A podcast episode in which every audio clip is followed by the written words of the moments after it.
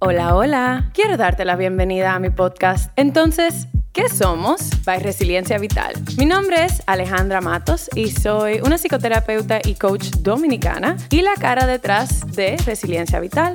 En este podcast vamos a hablar sobre relaciones, salud mental, bienestar laboral, identidad y todo lo que conlleva ser un ser humano en este planeta. Estoy emocionada de poder compartir este espacio contigo. Una nota antes de pasar al episodio de hoy. Este podcast no está diseñado para sustituir ningún proceso terapéutico y o médico. El contenido no puede utilizarse para diagnosticar, ni debe de considerarse como terapia, ni como una intervención médica, legal y o psicológica. Tampoco equivale ni sustituye a una relación terapéutica. El contenido puede incluir temas sensibles alrededor de sexualidad, salud mental y los elementos que la componen, experiencias vividas, traumas y sus diferentes manifestaciones, entre otros. Si te identificas con alguno de los temas que se toquen en los episodios, te recomiendo buscar apoyo psicológico y o médico de una persona calificada para poder procesar lo que surja para ti. Este podcast contiene mi perspectiva personal y profesional y las mismas pueden evolucionar con el tiempo. Siempre tengo la disposición de continuar creciendo y aprendiendo. Y sin más que agregar, pasamos al episodio de hoy. Hola, hola comunidad. Les doy la bienvenida a otro nuevo episodio en el podcast sobre uno de mis temas que me encantan porque es una de las cosas que yo trabajo mucho en mi consulta y es el tema de bienestar laboral. Como seres humanos ahora, o sea, bueno, siempre, pero muchos, muchos, mucho, mucho, mucho, mucho, mucho, mucho, muchas veces se nos ha, tenemos que hablar sobre el tema del trabajo. Y eso es algo que ha permeado sobre todo las generaciones que son millennials y las que vienen después de ahí, en otras generaciones también, pero en estas más. El tema del trabajo, de nuestra profesión, de lo que estamos haciendo, ocupa, uff, un montón de espacio es uno de los temas de los que más hablamos, uno de los temas sobre los que invertimos muchísimo tiempo pensando, creando, trabajando, invertimos dinero en aprendizajes, en oportunidades, en formas de desarrollarnos, lanzando nuevos proyectos y demás. Por lo tanto, siento que es un tema que hay que darle un montón de espacio y de atención. Y por eso hoy quiero hablarles sobre cómo darnos cuenta si estamos en un espacio de trabajo, un ambiente de trabajo tóxico. Eso para mí es uff. Porque hablamos, yo veo mucho en las redes sociales como hay relaciones tóxicas, como ver si tú estás con una persona tóxica, con una amistad tóxica. Ok, eso es importante, válido. Como ustedes saben, eso es parte de, de resiliencia vital, hablar sobre ese tipo de relaciones. Al mismo tiempo, hay ambientes de trabajos muy tóxicos. Y yo incluso estaba eh, en el día de ayer con, en consulta y estaba hablando con, con, una persona y nos está, en parte de la conversación nos dimos cuenta de cómo muchas veces el trabajo, un ambiente de trabajo tóxico, una relación tóxica con el trabajo, se parece mucho a una relación tóxica con una pareja. Entonces, si una relación tóxica con una pareja tiene, puede hacer tanto daño, ¿por qué no pensar también que una relación tóxica con nuestro trabajo, un ambiente de trabajo tóxico, también puede generar mucho daño? Y puede tener un impacto no solamente a corto, sino también a mediano y a largo plazo. Entonces, por eso en el episodio de hoy quiero desglosar un poquito eh, de eso con ustedes. El trabajo juega un rol muy grande en nuestras vidas y por lo tanto juega un rol enorme en nuestro bienestar y en nuestra identidad. Así que si trabajamos en un ambiente de trabajo tóxico, va a impactar nuestra salud mental. Así también como una relación tóxica con una pareja, con una amistad, con alguien de nuestra familia, también puede tener un impacto bastante negativo. Entonces, vamos a entrar directo con el tema. ¿Cómo yo puedo saber si estoy en un ambiente laboral tóxico? Y yo me voy a enfocar más en el ambiente versus la una relación tóxica con nuestro trabajo. ¿A qué yo me refiero? ¿Por qué la diferencia? Porque podemos estar en un ambiente de trabajo no saludable, ¿verdad? Que, no, que nos haga daño, que tenga muchos elementos que no aportan a nuestro bienestar. Y eso es lo que yo le llamo como un ambiente laboral tóxico. Ahora, también podemos encontrarnos con una relación tóxica con nuestro trabajo, en donde no necesariamente el trabajo tiene que tener esas características tóxicas, ¿verdad? Esa es la palabra que yo utilizo en este aspecto, sino que la forma en la que nos relacionamos con nuestro trabajo en el tema de cómo manejamos nuestros límites, de el significado que hacemos sobre nuestra persona, sobre nuestro valor, depende de cómo nos está yendo en el trabajo, depende de lo que la otra persona dice, si tenemos un aspecto de competitividad no saludable con las personas a nuestro alrededor, etcétera, etcétera. Entonces, eso es nuestra relación con nuestro trabajo. Si yo no puedo descansar porque siento que si estoy descansando, eh, no estoy siendo productiva, estoy teniendo, eh, no, no estoy echando adelante, hay más cosas que yo pudiera hacer. O sea, ahí tenemos una relación no saludable con nuestro trabajo.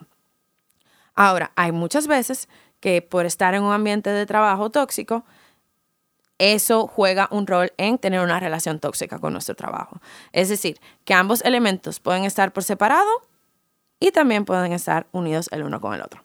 Pero por el momento vamos a entrar en cómo sabemos si estamos, cómo identificar si estamos en un ambiente de trabajo tóxico. Lo primero es que hay una falta de límites o los límites son difusos límites en tema de pago, límites en temas de horario, límites en tema de los comentarios que se hacen, límites en base a las responsabilidades, te agregan responsabilidades que no, no te pertenecen, en donde tu horario dice una cosa, pero se te, tú tienes que salir, a veces tú terminas a las 6 y terminas saliendo a las 8 de la noche generalmente, donde no se te respeta tu hora de almuerzo, donde se te llama a cada rato para resolver. Esos son temas de límites en donde tú le comentas algo a tu supervisor o supervisora o supervisores sobre algo que te está ocurriendo y esa persona se lo cuenta a la oficina. También es un tema de límites. Eso, ¿verdad? Es una de las señales. Otra es una falta de toma de responsabilidad. ¿A qué yo me refiero? O sea, las personas no se responsabilizan de su impacto, de su rol, de sus errores, sino que es como, por ejemplo, si tú, una persona, para la persona para la cual tú trabajas, eh, toma una decisión y la decisión sale mal, bueno, pues entonces le echa la culpa al equipo de que eso no salió bien. De donde la persona sí tiene un cargo mayor, pero te delega a ti todas las responsabilidades y para no tener que hacerse responsable del impacto de, lo que ocurra, sí o no. En donde hay un tema de, bueno, no, pero dile tú, eh, pregúntale a tal persona. Y tú entiendes que tú dices, bueno, pero es que a ti es que te corresponde tomar esa decisión o hablar sobre este aspecto. No, no, no, no, pero yo prefiero que lo resuelva fulano porque yo en eso no me voy a meter. Eso es donde la persona se, se quita responsabilidad pero sobre todo en el aspecto en donde sí, para mí, que llama mucho me llama mucho la atención, es cuando hay errores, hay retrasos, hay demás, y las personas a las cuales le toca responsabilizarse no se responsabilizan de eso, sino que culpan a alguien más. Hay un tema en donde a quién yo le echo la culpa, aun cuando la culpa, o más bien la responsabilidad me corresponde a mí la crítica como una forma de mantener a las personas, entre comillas, en la línea. O sea, si yo te hablo mal, si yo te critico, si yo te ridiculizo, para que tú ni, ni, se te ocurra hacer algo eh, de forma independiente o tomar iniciativa o demás, y, para que tú entiendas cuál es tu posición de una persona que trabaja para mí y que yo soy eh, tu superior, y entonces se maneja eso, una crítica hacia tu desempeño, una crítica hacia la forma en la que tú haces las cosas, una crítica en base a un comentario perfectamente válido que tú hiciste en, una reunión y las personas utilizan esa crítica para, eh, ya sea, no intente mucha cosa porque recuérdate cuál es tu puesto, o para que no se te ocurra de nuevo hacer un acto como de tu individualidad o de tu independencia. Otra, de las señales eh, de un ambiente de trabajo tóxico es, por ejemplo, el celebrar que las personas se desgasten. Y, cuando, y el celebrar el hecho de que las personas no tomen vacaciones, el celebrar de que las personas, aun cuando están enfermas, vienen a la empresa porque eso, eso muestra compromiso. Ah, aquí, aquí nos quedamos, eh, ok, tu horario está a tal hora, pero tú te tienes que quedar hasta más tarde si es necesario o venir un fin de semana porque eso muestra tu compromiso para la compañía. Si realmente te importara, tú no eh, tú te quedarías. O tú vas a volver a, pedir otro día de, o sea, de licencia, pero tú como que te estás enfermando mucho. O sea, realmente eso está importante. De nuevo, pensando de una perspectiva que toda la persona tiene derecho a una licencia por enfermedad. Y ah, tú vas a tomar todas esas vacaciones, pero tú tomaste vacaciones los otros días, pero si ya te, te corresponde y se te aprovechó, y perdón, se te aprobó por recursos humanos, esas, vacaciones te corresponden a ti. O si una persona que dice, wow, es que fulana vive y respira este trabajo. Siempre está aquí trabajando, siempre llega antes que todo el mundo, siempre tú le pones, le dice que te ayuda en algo y le dice que sí, y, intenta hacer todo aunque no sepa exactamente cómo hacerlo, mira, está aquí los fines de semana, y, y es como, suena como que fulana no se está cuidando. Suena como que esta persona está haciendo que su trabajo tome todos los espacios de su vida. Y obviamente, como eso es lo que se celebra, eso es lo que se reconoce, eso es lo que se le pone al equipo como un ejemplo, el mensaje que se le está mandando es solamente te vamos a reconocer si tú haces esto. Y obviamente muchas de las personas deseamos el reconocimiento, entonces vamos a, a, intentar continuar haciendo las cosas que nos ganan ese reconocimiento, aun cuando eso significa que nos estamos drenando. Otras cosas son como que la discriminación, obviamente si tú experimentas discriminación por tu género, por tu orientación sexual, por la forma en la que tu cuerpo se ve, por el color de tu piel, por todas esas cosas, eso es verdad, ni, ni hay que profundizarlo mucho, pero quiero dejarlo claro, o sea, eso es tóxico. Todas las personas merecen respeto, independientemente de cómo se vean, cómo se escuchen, a quién amen, a quién, con quién desean tener eh, relaciones, o sea, todo el mundo merece respeto. Punto. Otra de las señales de un ambiente tóxico. las reglas que aplican solo para algunas personas. Digamos que hay reglas, o sea, estar en un lugar donde tú veas que a cierto grupo de personas se le exige cierto código de conducta y a otro grupo de personas no, aun cuando ocupan, por ejemplo, la misma posición. ¿Verdad? Porque tú dirás, bueno, hay ciertas cosas que se le permite a, alguien que está en la alta gerencia versus a una persona que está en una posición como de, entrada, de, recién iniciando una compañía. Ok, válido, está bien.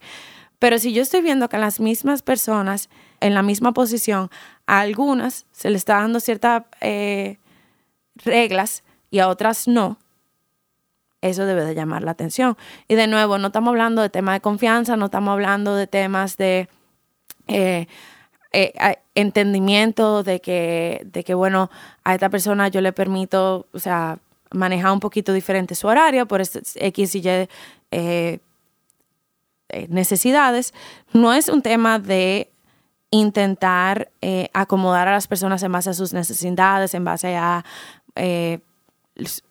o sea, en base a lo que necesitan, sino por tema de favoritismo, por tema de, de yo me siento más identificada con otra persona que con otra, entonces yo le doy estos privilegios, vamos a ponerlo así, ¿verdad? No tanto, vamos a separarnos incluso un poquito de las reglas, estos privilegios sobre otras personas, simplemente por eso, porque sí.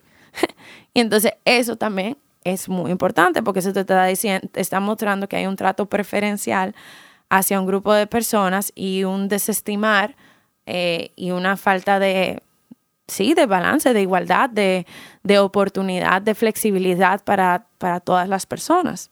Espero que ese punto haya quedado como un poquito claro, porque yo sé que es un poquito eh, complejo eso de los privilegios y de las flexibilidades y demás en los, en espacios de trabajo, pero no quería dejar de tocarlo, porque a veces hay espacios donde tú ves claramente que hay una diferencia de trato hacia ciertas personas por preferencia versus a otras.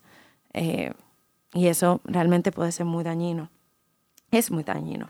La falta de delegar las cosas. En el tema en donde no, no se aprenda a delegar lo que corresponde a diferentes personas o a entender que, bueno, yo tengo X tiempo delegándole esto a alguien, que eso no le corresponde en su puesto, déjame yo conseguir a otra persona que, me, que se encargue de eso, sino que yo le delego eh, a una persona cosas que no le corresponden o me doy cuenta que, que una persona, o sea, es alguien que resuelve, alguien enfocada, alguien que realmente tiene ese, ese deseo de aportar. Entonces yo le, le, paso todo porque yo no confío en que la otra persona lo hagan tan bien como lo hace esta persona. Y esa otra, esta persona que se le está delegando termina ahogándose en un montón de trabajo, en un montón de responsabilidades, por eso de delegar. O donde la misma persona entiende que no puede delegar nada y, por su propia decisión, y entonces se termina drenando eh, en el trabajo porque toma más cosas de las que puede eh, manejar. Otras cosas es promociones que vienen con más responsabilidades, pero no con más beneficios. Es decir, donde no hay un cambio de tu sueldo, donde no hay un cambio de los otros beneficios que puedan hacer, pero sí se te da un título diferente con más responsabilidades, pero tú sigues igual. Eso no es saludable porque entonces no es una promoción, es simplemente un permiso que la compañía está tomando, que la empresa está tomando, que el espacio está tomando para ponerte más responsabilidades con un nombre más bonito pero sin apoyarte a cómo tú cuidas tu bienestar ahora que tú tienes estas responsabilidades diferentes o este mayor número de, responsabilidades.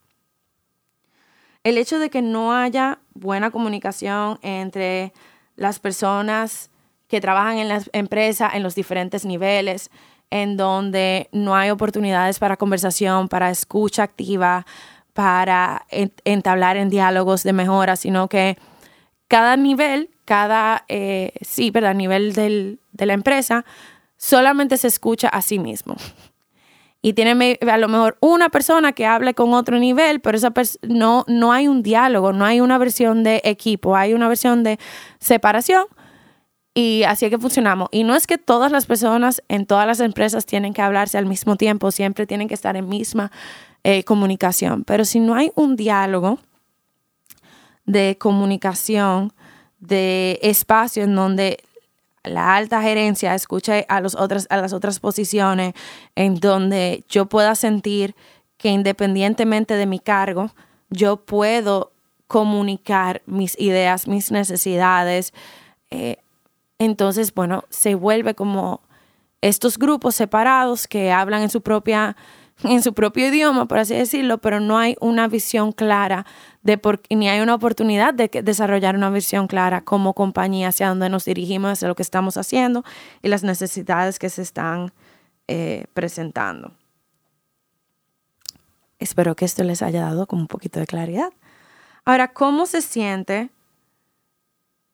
el, esta, esta relación eh, de estar en un espacio o sea, ¿cómo se siente estar en un espacio así? Bueno, antes de pasar a eso, quiero hacer dos aclaraciones en base a esta lista. La primera es que un espacio no tiene que tener todas estas características para, o sea, un espacio laboral no tiene que tener todas estas características para no ser saludable. Puede tener algunas, no tiene que tenerlas todas.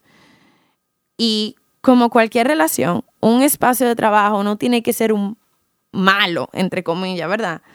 Para tener algunas de estas características. Vivimos en un sistema capitalista, vivimos en un sistema donde no necesariamente vemos el tema de la humanidad dentro del aspecto laboral, eh, donde nos hemos encargado mucho de segmentar los diferentes niveles y de priorizar ciertas cosas sobre otras.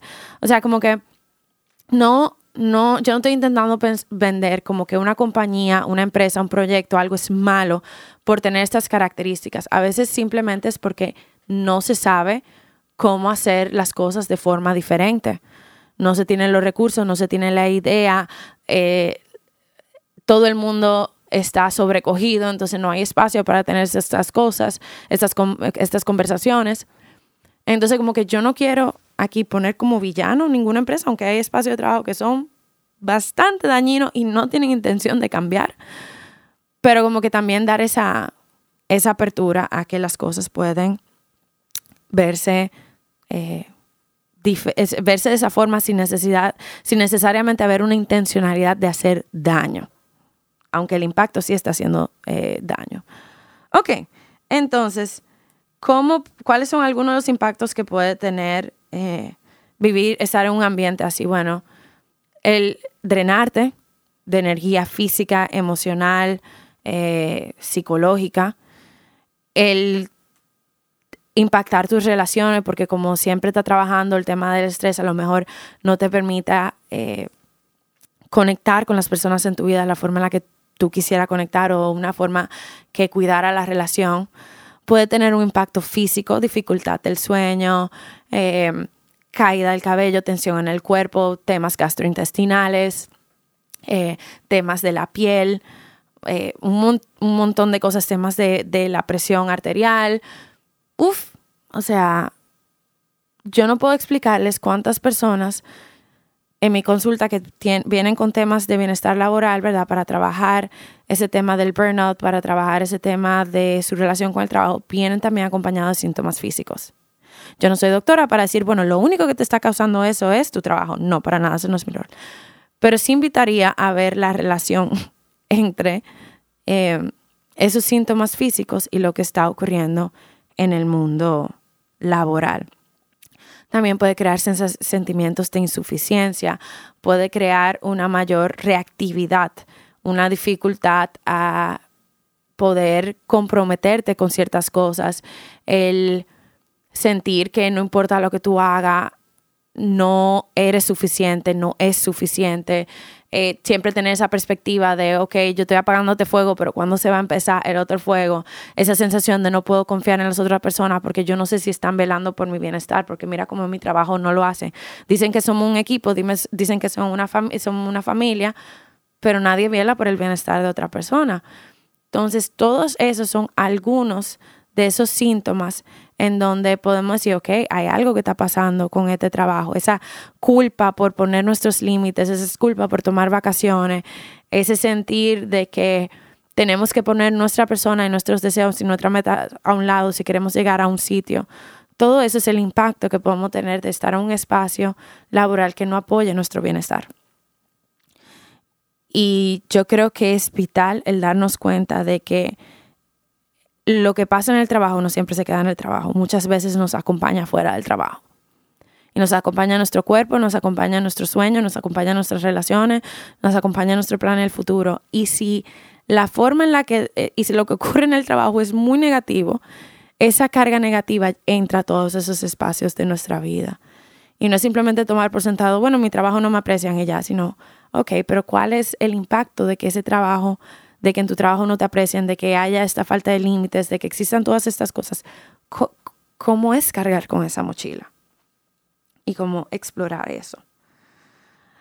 Ahora tú dirás, bueno, Alejandra, sí, yo estoy en un espacio de trabajo así, pero ¿qué yo hago? Porque yo no lo puedo dejar. Porque no todas las personas tienen el privilegio de decir, ah, bueno, este es un ambiente laboral tóxico, me voy, bye. No. O sea, hay cuentas que pagar, hay expectativas que tenemos que queremos cumplir, planes de vida, o sea, hay un montón de cosas que juegan un rol. A veces hay un tema como familiar involucrado, o sea, un montón de cosas que pueden jugar un rol en eso. Entonces, ¿qué podemos hacer mientras tanto si estamos en un ambiente de trabajo tóxico? Lo primero es darnos cuenta de cuáles son esos elementos de toxicidad y poder llamarlos como son. Ah, mira, aquí hay una falta de límite. Ah, mira, aquí hay una manipulación. Ah, aquí hay una falta de reconocimiento de responsabilidad. Ah, aquí es donde se me está delegando más de lo que me, me corresponde y se me está haciendo creer que esto es lo que toca. Aquí, o sea, darnos cuenta y listar esas, esas, eh, esas experiencias para poder decir, ok, esto es lo que yo estoy viviendo, así es como se ve, así es como yo estoy experimentando mi espacio laboral. Y como al menos no tomarlo por sentado, sino como un reconocimiento que de todo lo que está ocurriendo. Número dos, crear sistemas de apoyo dentro de tu mismo espacio de trabajo, dentro de tus amistades, dentro de tu familia y demás. Personas con quien tú puedas desahogarte sobre tu trabajo y también hablar de otras cosas que no sea el trabajo también e incluso acompañarles y decirles, mira, yo me quiero, o sea, sé que yo tengo otra tendencia a hacer todas mis conversaciones sobre el trabajo. Tú puedes encargarte, por favor, de que cuando ya yo tenga mucho tiempo hablando de eso, lo podamos dirigir a otra cosa. O cuando tú te das cuenta que yo vuelvo a ese tema una y otra vez, tú me digas, hey, Alejandra, está volviendo este tema, vamos a cambiarlo a otra cosa. ¿Verdad? Como para ayudarte a poner ese límite de el espacio que el trabajo toma en tu vida fuera del trabajo. Y esto no es que no te puedas desahogar con tus amistades o con tu familia, o con tu pareja o con quien sea lo que está ocurriendo, pero es cómo podemos mantener un balance en donde también tus espacios de relación no sea simplemente un espacio donde tú tires todo lo que te está ocurriendo en el trabajo y ya, sino también donde tú te prestes atención a ti como persona fuera de, del espacio laboral y tú le prestes atención a las otras personas que están en tu vida. Número tres, establecer los límites que están disponibles para ti. Límites de yo me tomo mi hora de almuerzo, límites de donde, bueno, yo tengo que ir, tomarme tal licencia médica o tengo que ir al médico y esto es algo importante. Límites de no respondo correos los fines de semana o no miro mi correo eh, cuando, yo estoy, cuando yo estoy fuera del trabajo. Si voy a tener una cena con mi pareja, si yo estoy haciendo esto, voy a poner el celular en silencio, lo voy a apagar y no lo voy a mirar durante este tiempo. Eso es algo, por ejemplo, que yo veo mucho en mis sesiones, como los, una de las eh, límites que mis pacientes tienen que poner es que guardan su celular en la sesión porque me dicen, si veo algo del trabajo, voy a tener este deseo de resolverlo, de atenderlo y demás. Y es como que, ok, ese es un límite que están estableciendo. Ese límite de cuánto yo hablo, ese límite de cómo yo me puedo simplemente enfocar en mis responsabilidades y ya. Todas esas diferentes cosas son límites que están disponibles de nuevo. No todas las personas tienen la capacidad de establecer los mismos límites por un montón de razones, pero te invito a ver cuáles son disponibles para ti e intentar implementarlos. Mantener un espacio en tu interior en donde tú reconozcas tu valor, tu contribución en el mundo, tus sueños y tus metas fuera del trabajo un espacio donde tu trabajo no puede tocar, donde tú tengas una conciencia de tu valor, de tu propósito, de tu sea, capacidad de, de, ser un ser humano amado, cuidado, de donde tú tienes, tú eres mucho más de lo que tú haces, sino que también hay valor en lo que tú eres. Y como que intentar proteger ese espacio, esa visión de ti a toda costa. Otras de las cosas que yo recomiendo es tener actividades de disfrute, cualquiera que se vean, eh, ver series, leer libros, patinar, bordar, y a una clase de pintura, estar en clase de baile, y al mirador, ¿verdad? Es un, parque que está aquí en República Dominicana, a caminar, eh, cada cierto tiempo pedirte una comida, que, o sea, cocinarte comida que te gusta, no cada cierto tiempo, cada vez que tú puedas, si quieras cocinarte comida que te gusta, eh, darte un masaje, hacer ejercicio, o sea, y velar, luchar, defender esos espacios. Y no verlo como, bueno, algo lindo que yo estoy haciendo en el día. No, esto es importante para mí. Esto es de las cosas que me nutren, esto es de las cosas que me ayudan a seguir adelante con mi vida y a mantener esperanza y a conectar conmigo como ser humano. Así que velar y defender esas actividades, no verlas como hobbies, verlas como esto me nutre.